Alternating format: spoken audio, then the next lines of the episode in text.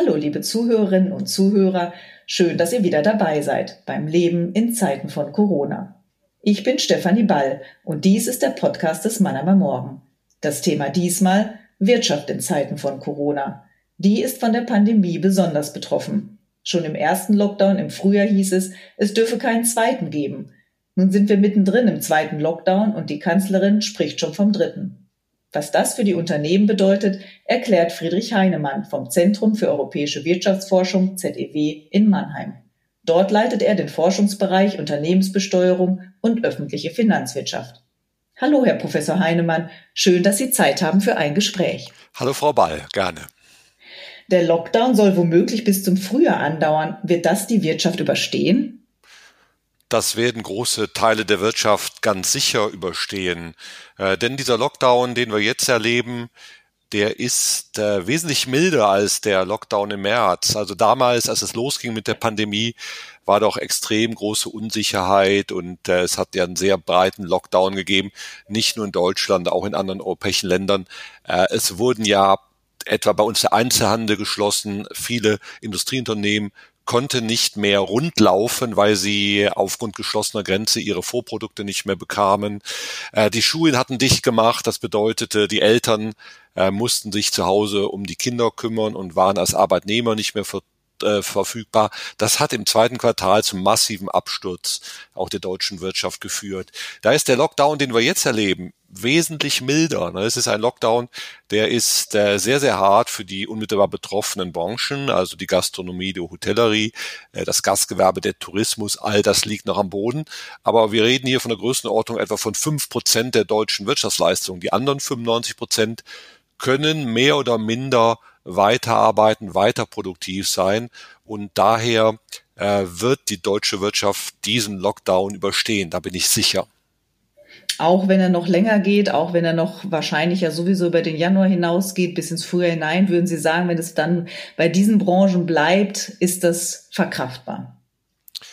Ja, das äh, ist verkraftbar. Ich würde nicht sagen, dass, äh, ähm, äh, dass es nicht auch Schäden gibt, dass das Ganze nicht auch sehr teuer wird. Also äh, die Bundesregierung hat ja jetzt äh, den November-Lockdown in den betroffenen Branchen sehr großzügig abgefedert, also in den unmittelbar betroffenen Branchen. Es gibt ja da die Formel, dass 75 Prozent des Umsatzes aus dem letzten Jahr vom Vergleichsmonat November ersetzt werden sollen. Und das ist eine sehr, sehr großzügige Absicherung, weil, weil Unternehmen sparen natürlich auch im größeren Maße Kosten. Also wenn man dann 75 vom, äh, Prozent vom Umsatz bekommt und zum Beispiel als Restaurant gar keine Vorprodukte kaufen muss, äh, gar kein Essen einkaufen muss, dann kann es sein, dass man sogar noch besser rauskommt. Also äh, die Frage ist natürlich, ob die Regierung, ob, ob der Staat, wenn der Lockdown jetzt weiter anhalten wird, in diesem Umfang Finanzhilfen bereitstellen will und kann. Ne? Und da, da habe ich doch Zweifel. Ich denke, wenn er jetzt noch weiter andauert, werden, wird es weiter großzügige Finanzhilfen geben, die werden aber nicht so groß sein wie im November. Und dann kann es natürlich sein, dass äh, das Unternehmen auch langsam in die Bredouille geraten. Viel, viel stärker sind sowieso die Unternehmen getroffen, die jetzt nicht unmittelbar schließen müssen, aber natürlich erhebliche Umsatzausfälle haben. Nehmen Sie Einzelhandelsgeschäfte in der Mannheimer Innenstadt. Ne? Die, äh, die Planken sind ungewöhnlich leer im Vergleich äh, zu äh, diesen Wochen noch vor einem Jahr. Der Einzelhandel, stationäre Einzelhandel hat einen enormen Umsatzminus, aber die Läden dürfen weiter auf sein. Also hier fließen keine Entschädigungen. Und ich würde sagen, das sind die Branchen, die am allerhärtesten getroffen sind, ne? die, die faktisch ein Teil des Lockdowns sind, aber nicht entschädigt werden. Sie sagen, es ist ein großzügiger, ähm, großzügiger Ausgleich. Äh, andere sind genau oder genauso oder mehr betroffen. Ähm, wie groß ist denn die Gefahr, dass, dass das Geld zwar jetzt ausgegeben wird, um den unmittelbar betroffenen Bereichen in der Gastronomie beispielsweise jetzt über diese Wochen hinweg zu helfen, dass aber dann nach der Krise, wenn es vielleicht auch diese großzügigen Hilfen nicht mehr geben wird, ähm, äh, dass dann die ja betroffene Restaurants oder auch Hotels ähm, eben nicht mehr das Geld haben, also dass die dann doch insolvent werden oder das dann auch nur verschleppen. Ja, also das ist so sicher wie das Arm in der Kirche, dass uns eine Insolvenzwelle bevorsteht. Und wir haben ja jetzt äh, monatelang im Grunde sogar äh, paradoxerweise einen Rückgang der Insolvenzen erlebt, einfach weil monatelang auch Insolvenzfrist, also die Pflicht, wann ein Unternehmen, was keine Liquidität hat oder überschuldet ist, wann es wirklich auch seine Insolvenz anmelden muss. Und da gab es eben eine Verschiebung der Fristen. Äh, jetzt haben wir diese generösen Hilfen wie Kurzarbeit und äh, und und die Novemberhilfen und äh, das führt eben dazu, dass Unternehmen, die vielleicht ohnehin am wackeln sind, jetzt etwa mit der Kurzarbeit nochmal äh, ganz schön temporär ihre Kosten senken können. Aber wenn dann, äh, wenn dann äh, Corona hoffentlich im nächsten Jahr irgendwann hinter uns liegt, merken, unser Geschäftsmodell funktioniert ja in der neuen Umwelt gar nicht und spätestens dann ist dann Schluss damit. Und, und wir sehen auch eins, also Corona zwei Sorten von Folgen. Die einen, das sind die kurzfristigen, die dann, äh, wenn wir alle geimpft sind, überstanden sind spätestens. Und das andere ist ja auch, es beschleunigt den Strukturwandel. Also ich habe schon die Probleme, auf die Probleme des stationären Einzelhandels hingewiesen. Das sind natürlich zum Teil auch strukturelle Probleme, dass schon seit, seit Jahren Umsätze abwandern aus den Fußgängerzonen in die Online-Handelsplattformen und das wird durch Corona jetzt beschleunigt. Ne? Also immer mehr Menschen lernen jetzt die digitalen Kanäle kennen, gezwungenermaßen. Und eine ganze Reihe von denen werden auch bei den digitalen Kanälen bleiben. Ne? Und also diese Art von Strukturwandel wird sich jetzt beschleunigen. Und das bedeutet immer, dass es Insolvenzen äh, geben wird. Also wir werden äh, sicher einen starken Anstieg der Insolvenzzahlen im nächsten Jahr sehen die dann aber nicht nur bedingt sind durch Corona, sondern wie Sie sagten, durch einen Strukturwandel, der Forschung begonnen hat, aber erst jetzt eben, man sagt ja auch, die Pandemie wirke wie ein Brennglas, die erst jetzt sichtbar richtig sichtbar, stark sichtbar werden. Ja, ja, ganz genau. Ne? Also ich will noch ein anderes Beispiel geben, sicher auch ein eindrucksvolles Beispiel, was viele Arbeitnehmer teilen, die viel, äh, die, die im normalen Alltag viel auf Dienstreisen gefahren sind. Ich, ich bin auch so einer. Ne? Ich äh, bin da eigentlich äh, vor der Pandemie jede Woche irgendwo hingefahren. Äh, wir arbeiten in der Wirtschaftsforschung, wir beraten sehr stark Ministerien, äh, Europäische Kommission. Also ich bin doch oft sehr, sehr oft nach Berlin, nach Busse gefahren und oft eigentlich auch nur für ein zweistündiges Gespräch. Ne? Und äh, da hat dann, da hat die Deutsche Bahn dran verdient, äh, da hat in Berlin vielleicht ein Hotel dran verdient und man ist abends da irgendwo noch essen gegangen und alle haben sie verdient. Und ein guter Teil dieses Geschäfts äh, fällt auf Dauer weg. Ne? Also wir werden wieder reisen, auch Geschäftsreisen werden wieder gemacht, weil die, weil, weil die äh, persönlichen Treffen ja unverzichtbar sind. Aber es gibt eben auch die ganz sachlichen Treffen, wo man wirklich nur mal vielleicht auch nur zwei Stunden um den Tisch herum sitzt, eine Präsentation macht. Und das haben wir gelernt seit März. Das kann man auch prima digital erleben. Man spart sich äh, sehr viel Kosten, Stress, äh, man tut der Umwelt was Gutes. Und das bedeutet, da, da zeichnet sich ein Strukturwandel ab. Und wir werden einfach auch in, gerade, gerade in den Städten, die sehr stark von Geschäftsreisenden leben, werden wir, werden wir am Ende äh, von Corona große Hotelüberkapazitäten haben. Und, und da werden Anpassungen notwendig sein. Sie haben ja ein Stichwort auch schon jetzt genannt, das Thema Fliegen. Die Lufthansa bekommt vom Staat neun Milliarden Euro. Trotzdem wird der Luftverkehr, auch das sagten Sie ja, nicht mehr auf das Niveau zurückkehren, ähm, wie er vor der Krise war. Ist es trotzdem angemessen oder wie reagiert dann die Luftver Fahrt auf diesen Strukturwandel oder sollte sie reagieren? Und tut sie das auch schon im angemessenen Maße? Ja, ich glaube, momentan ist eher so eine Haltung, äh, und das ist auch verständlich, dass man sagt, man versucht, äh, erstmal den Winterschlaf dieser Branche zu erleben. Ist ja nicht nur, ist ja nicht nur die Luftfahrt, ist ja der ganze Tourismussektor, das sind die Kreuzfahrtschiffe, das sind die, äh, die großen Tourismusunternehmen. Alle, die versuchen äh, sozusagen einigermaßen in einer Art Winterschlaf zu bleiben. Die Flugzeuge werden, werden eingemottet das Personal in Kurzarbeit geschickt und dann hofft man, dass anschließend die Geschäfte wieder zurückkommen. Ich denke, erstmal grundsätzlich ist es richtig, dass die Wirtschaftspolitik sagt, wir müssen diese Unternehmen jetzt auch am Leben erhalten. Denn es gibt ja eine Welt nach Corona. Also die Luftfahrt wird vielleicht Jahre brauchen, bis sie wieder auf dem Niveau von 2019 ist. Aber sie wird natürlich doch rasch wieder anspringen. Und, und dann, dann wäre es sträflich, wenn ein deutscher Wirtschaftspolitiker sagen würde, auch lassen wir doch die Lufthansa in die Insolvenz gehen, dann können ja hier anschließend die ausländischen Unternehmen fliegen. Ne? Äh, also, äh, denn das, wir müssen ja auch leistungsfähige Unternehmen erhalten. Dass da eine große Anpassung laufen wird, äh, gerade auch im Luftverkehr, äh, das ist absehbar. Der Tourismus wird sicher sehr rasch wieder boomen, ne? denn äh, ich glaube, niemand von uns, da muss jeder nur mal sich selber fragen oder seine Freunde, seiner Familie fragen, ob die vorhaben, äh, wenn Corona überstanden ist, wieder zu reisen und zu fliegen. Und ich glaube, viele werden sagen, ja, eigentlich noch viel mehr als vorher. Wir wollen, wollen auch was nachholen. Ne? Also die Touristen kehren zurück, aber bei den Geschäftsreisenden äh, wird es doch viel länger dauern, bis da wieder die alten Niveaus erreicht sein werden. Und das bedeutet Kapazitätsanpassung. Ne? Das bedeutet, dass, äh, dass äh, Airlines äh, sicher erstmal mit verkleinerten Kapazitäten weitermachen müssen und, und sich einfach anpassen müssen. Und die Anpassungsprogramme fangen ja auch schon an zu laufen. Also da kann man auch der Lufthansa nicht vorwerfen, dass sie, dass sie das nicht erkannt hat. Ne? Und äh, da wird es also eine Anpassung geben, aber dennoch, es ist richtig, dass äh, die Politik auch sagt, wir wollen die Unternehmen als solche erhalten. Geld gibt es ja nicht nur in den einzelnen Ländern selbst, sondern auch die Europäische Union als Ganzes hat ja ein Corona-Fonds, Hilfsplan, Programme aufgelegt. Ähm, wie stehen Sie dazu?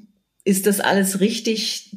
Die Milliarden, die da verteilt, vergeben werden, ist das die richtige Richtung Ihrer Meinung nach? Ja, ich würde sagen, äh, die Richtung stimmt, aber bei den Details äh, stimmt vieles noch nicht. Also ich bin wirklich äh, sehr positiv überrascht, dass sich die EU-Staaten auch einigen konnten. Es geht ja hier auch wirklich um wechselseitige Hilfen, um Solidarität. Das sind Länder, die, die müssen ordentlich dafür zahlen, um eben den besonders bedrängten Ländern auch zu helfen. Das ist erstmal gut. Ich glaube, dass wir so eine ruhige Situation an den Finanzmärkten haben, dass wir nicht eine neue Finanzkrise oder Bankenkrise haben. Das hat auch damit zu tun, dass die Europäische Union jetzt handlungsfähig war. Also ich glaube, also auch ich als Europäer sage, das ist erstmal eine gute Nachricht. Ne? Gleichwohl äh, gibt es da doch auch etliches zu kritisieren. Und wenn man jetzt zum Beispiel fragt, wie wird das Geld in diesem Corona-Plan der Europäischen Union wie wird das auf die Mitgliedstaaten verteilt, dann stellt man fest, dass gar nicht unbedingt die Länder jetzt äh, das meiste Geld kriegen, die eine besonders schwere Betroffenheit durch Corona haben, die besonders schwer in die Rezession geraten, sondern sehr stark fließt wieder das Geld an Länder, die, ja, die ärmer sind als der EU-Durchschnitt. Also ich gebe ein Beispiel. Polen ist einer der Hauptgewinner jetzt auch von diesem Corona-Wiederaufbauplan, aber, aber Polen wird alle Voraussicht nach, allen Prognosen nach, in diesem Jahr nur eine relativ milde Rezession erleben wird, also viel besser durch die Corona-Krise kommen als etwa Italien, Spanien und andere Länder. Ne? Und dann, dann muss man fragen, warum werden die Gelder eigentlich so ungenau zugeteilt? Wir Ökonomen sagen immer, so, solche Mechanismen müssen im Grunde wirken wie eine Versicherung. Ne? Das europäische Staaten werden versichert gegen eine Wirtschaftskrise. Und wenn die Krise eben heftig ist, unterschiedlich heftig, dann sollte eine Versicherung an die Länder mehr auszahlen, die eben einen besonders großen Schaden erleiden. Und das tut dieser Corona-Fonds nicht. Ein zweiter Kritikpunkt äh, oder da kann man zumindest nachbessern, da würde ich sagen, da kommt es jetzt unglaublich drauf an, wie diese Idee auch umgesetzt wird, ist äh, die Frage, welche Anreize wird dieses Geld auslösen? Es ist ja niemand mit gedient, keinem Land damit gedient, äh, wenn man jetzt einfach sagt, hier, wir geben dir aus Brüssel Geld, damit du die Löcher in deinem Haushalt stopfen kannst, aber, aber wir erlauben dir, dass du alle Fehler, die du bisher gemacht hast, äh, nämlich äh, zum Beispiel eine ineffiziente Verwaltung oder ein schlechtes Bildungssystem und so weiter oder zu wenig Geld in Investitionen, viel zu viel Geld sozusagen in konsumtive Bereiche gesteckt, dass du das weitermachen kannst. Also es kommt jetzt darauf an, dass diese Gelder auch genutzt werden äh, in den empfangenen Mitgliedsländern, dass die äh, das auch nutzen, um um wirklich einen großen Reformschub hin, hinzubekommen, um Modernisierungsschub hinzubekommen. Ne? Und da, da kritisiere ich, dass die Auflagen von dem Fonds äh, bisher sehr, sehr vage sind. Ne? Die müssen irgendwie allgemein, muss das Geld ausgegeben werden, ähm, um die äh, Klimapolitik zu unterstützen, die Digitalisierung und Reform zu unterstützen. Aber das sind erstmal nur Überschriften. Das ist ja erstmal nur Rhetorik. Die Frage ist, wird das wirklich Substanz bringen? Also auch Deutschland bekommt ja Geld. Ich will gar nicht immer nach Südeuropa zeigen. Wir neigen dann immer dazu zu sagen, Italien muss die Sachen besser machen. Aber auch in Deutschland kann man ja sagen, auch Deutschland bekommt ja einige Milliarden aus diesem Corona-Fonds und äh, ähm, da ist es wirklich die Frage, wie zielgenau wird das Geld eingesetzt, beispielsweise ist die deutsche Verwaltung immer noch im internationalen Vergleich weit hinten, was die Digitalisierung anbelangt, weil es unglaublich viele juristische, bürokratische Hindernisse gibt. Ne? Und eigentlich wäre das jetzt mal eine Chance, auch die deutsche Verwaltung an der Stelle durchzurütteln und sagen, das geht nicht mehr so weiter, ihr müsst jetzt mal einen großen Schritt in Richtung digitale Verwaltung machen. Und äh, das werden wir sehen. Ne? Also es ist eine Chance, aber bisher ist noch nicht so klar, ob die Chance wirklich genutzt wird oder ob wieder einfach nur Löcher gestopft werden. Woran liegt das, dass man sich das, dass man dann auf das Löcherstopfen sich konzentriert hat und eben keine Bedingungen daran geknüpft hat, weil es der kleinste gemeinsame Nenner war?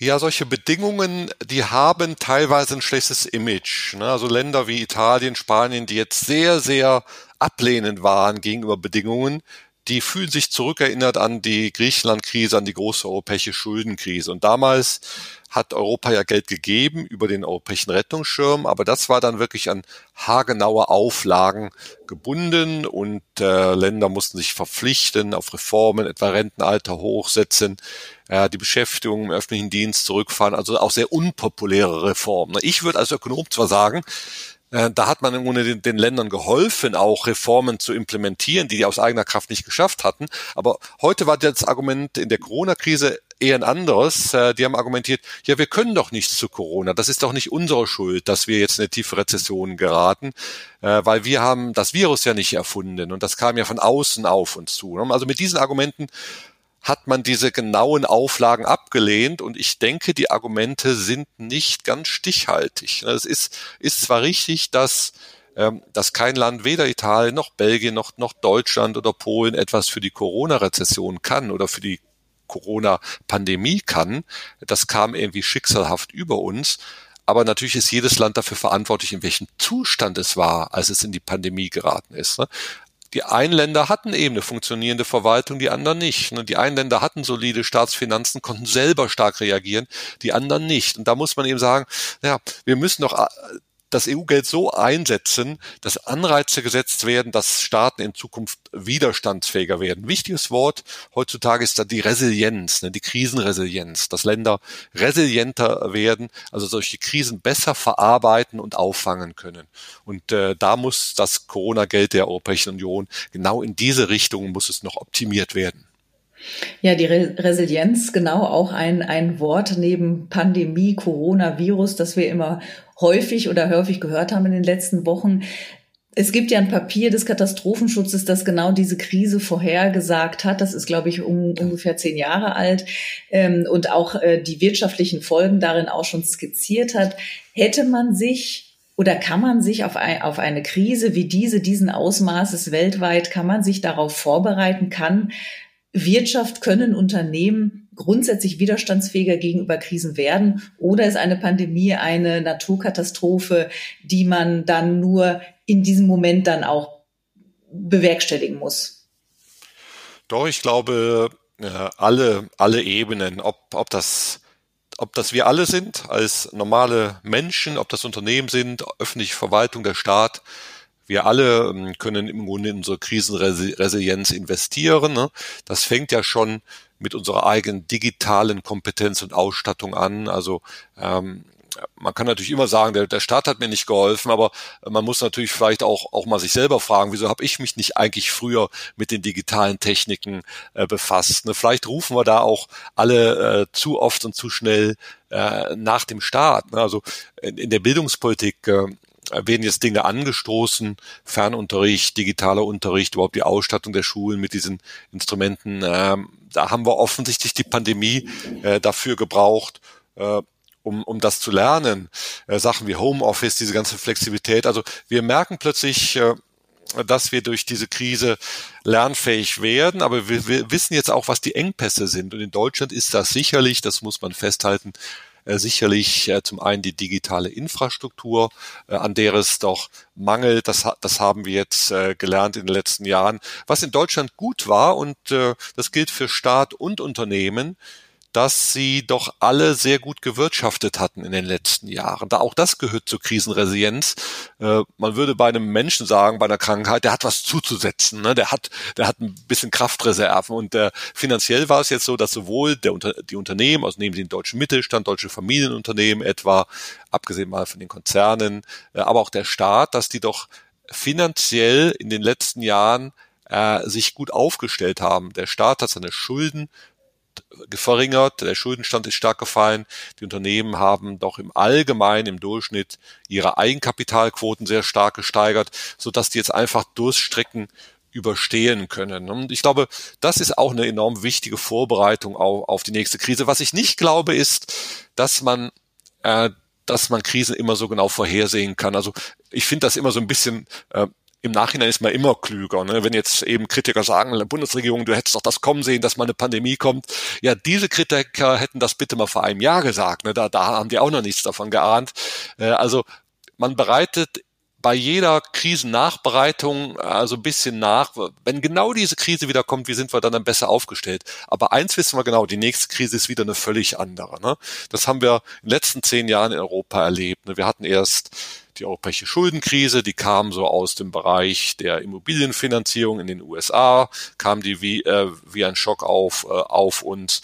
Ähm, dann hatten wir die europäische Schuldenkrise, die, die mit stark verschuldeten Euro-Staaten zu tun hat, hatten. Dann hatten wir äh, im Jahre 2015 die, die, das, was man Krise nennt, da kann man drüber streiten, ob der Begriff richtig ist, aber den starken Zustrom von Menschen, die in Europa Schutz gesucht haben vor äh, Krieg und Vertreibung. Und äh, das war auch ein Stressmoment für viele Länder und für die öffentliche Verwaltung. Dann kam der Brexit, äh, jetzt kam die Pandemie. Also im Grunde kommt immer eine neue Krise und immer kommt die eigentlich aus einer an, anderen Ecke. Ne? Und ich glaube, daher muss man mehr eine allgemeine Resistenz, eine allgemeine Krisenresilienz entwickeln, die einem einfach hilft, mit Krisen auch ganz unterschiedlicher Art fertig zu werden. Es ist ja fast ein Jahr her, dass die Krise ähm, in China ihren Ausgang nahm mit einer damals hieß es noch merkwürdigen Lungenerkrankung, von denen sich die Fälle häuften. Ähm, da sieht's jetzt schon wieder ganz gut aus. Also zumindest was an offiziellen Zahlen aus China zu hören ist, geht's mit der Wirtschaft wieder äh, kräftig aufwärts. Woran liegt's? Weil die auch schon früher in der Pandemie drin waren oder was haben die Chinesen vielleicht richtig gemacht? Ja, ich glaube, es gibt verschiedene Antworten. Also die hatten sicher schon mehr Lerneffekte. Also in dem Sinne hatten die auch ein bisschen Glück, weil die eben äh, mit ihrer SARS äh, äh, SARS-Pandemie vor einigen Jahren im Grunde schon eine große Generalprobe hatten. Und äh, uns war das ja immer in den letzten Jahren aufgefallen, wenn man unterwegs war und asiatische Reisende hatten sehr oft schon die Maske auf, wo wir immer dachten, was sind das für seltsame Menschen, warum reisen die mit Maske? Äh, das ist so beispielhaft, dass die eigentlich schon besser trainiert waren. Ähm, dann kommt natürlich hinzu, und da würde ich sagen, das Stichwort Digitalisierung, dass man hier viel konsequenter ähm, auch auf Digitalisierung gesetzt, auch die digitale Eindämmung, ähm, denken Sie an die Apps. Und äh, dann muss man natürlich auch Argumente anführen, ähm, dass äh, China natürlich auch über Ansätze verfügt, die wir ablehnen würden, die wir ablehnen würden. Das ist nämlich äh, diese starke äh, Überwachungskapazität eines Staates, der nicht demokratisch kontrolliert wird, ne, der im Grunde ja sehr autoritär auch mit seinen Bürgerinnen und Bürgern machen kann, was er will. Äh, so ein System ist dann in der Pandemiebekämpfung äh, effektiver, aber ich glaube, da würden wir sagen, das ist nichts, wovon wir lernen wollen, ne, weil das einfach um den Preis der Freiheitseinschränkung kommt, den wir nicht akzeptieren. Umso interessanter, finde ich, sind eigentlich die Beispiele aus den demokratischen asiatischen Staaten. Also Japan hat jetzt ein leichtes Aufflammen der Pandemie, aber nehmen Sie Korea, äh, Südkorea zum Beispiel, äh, die auch äh, die Pandemie sehr stark eindämmen, äh, eingedämmt haben und eigentlich auch wieder weitgehend normale Bedingungen haben. Das, äh, das ist am Ende vielleicht auch so ein bisschen äh, dann äh, mehr, mehr eine Mentalitätsfrage, eine gesellschaftliche Frage, dass dass dort eine größere Bereitschaft ist, ein kollektives Ziel, das Zurückdrängen einer Pandemie auch zu unterstützen. Man das da irgendwie auch als eine gesellschaftliche Pflicht sieht und wir in, im freiheitlichen Westen äh, eigentlich da äh, bei jedem dieser Themen eine Grundsatzdiskussion anfangen. Ne? Nehmen Sie die Corona-App, ne? mit, mit wie viel Freunden oder so Freundinnen, äh, wenn ich sage, habt ihr auch die Corona-App, fangen die mit mir eine Datenschutzdiskussion an, ne? Ob, obwohl das wirklich ein System ist, was hier sogar von allen Datenschutzbeauftragten befürwortet ist. Wir haben da doch eine große Skepsis und Misstrauen ähm, immer auch auch staatlichen Stellen. Datenschutz wird ungeheuer äh, hoch äh, gewichtet, was richtig ist, aber es gibt dann eben auch die die die die übertriebenen Anwendungen, dass man sogar noch vor vor Dingen Angst hat, äh, die wirklich nach eingehender Prüfung unbedenklich sind. Und ich glaube, das sind dann Dinge, die laufen in Asien am Ende besser und äh, daher können die dann äh, solche Pandemien auch auch äh, erfolgreicher eingrenzen. In der Finanz- und Wirtschaftskrise 20, 2008, 2009 ist der Welthandel um 11 Prozent eingebrochen. Werden die Folgen jetzt ähnlich sein, in der ähnlichen Größenordnung oder stärker?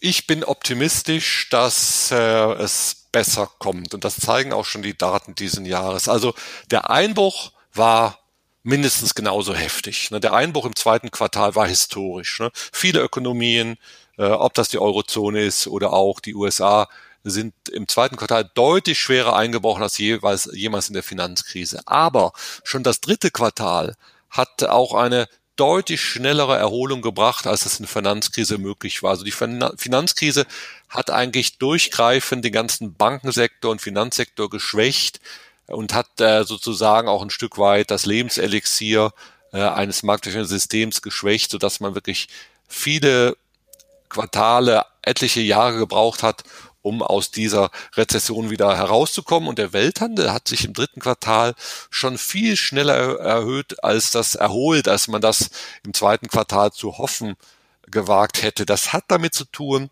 was wir gerade schon andiskutiert haben, dass die asiatischen Länder doch relativ gut durch die Krise gekommen sind und die relativ früh eingedämmt haben und dass wir jetzt an einem Punkt sind, dass auch bei den neuerlichen Lockdowns, äh, die jetzt im Winter kommen und vielleicht noch auch im Frühjahr erneut, äh, dass die eigentlich die Industrie verschonen. Ne? Also wir haben gelernt, dass so etwas, was etwa Italien oder Frankreich gemacht haben, dass die im Grunde alle nicht überlebenswichtige Industrie heruntergefahren haben, dass das ökonomisch äh, viel zu viel Schaden anrichtet. Und das praktiziert eigentlich keiner mehr. Ne? Egal, wo sie hinschauen, auch die neuerlichen Lockdowns in Frankreich waren, die vielleicht relativ stark waren für die, für die äh, Privatpersonen mit Ausgeh, Ausgangssperren und so. Die Industrie durfte jetzt weiter produzieren. Also daher denke ich, hat gerade die Industrie gelernt, seit dem Frühjahr mit der Pandemie auch zu wirtschaften und die Industrie hält den Welthandel am Leben. Und insofern äh, bin ich da sehr viel optimistischer, dass die Erholung dort weitergeht. Gibt es eigentlich auch wirtschaftliche Gewinner der Krise, Branchen, die ja durch den anstehenden Strukturwandel gewinnen oder an Bedeutung gewinnen?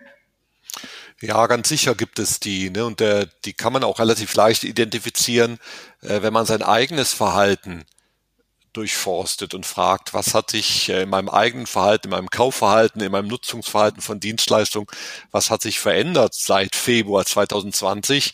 Und äh, wir kommunizieren jetzt inzwischen alle schon fast wie die Profis über die digitalen Videosysteme.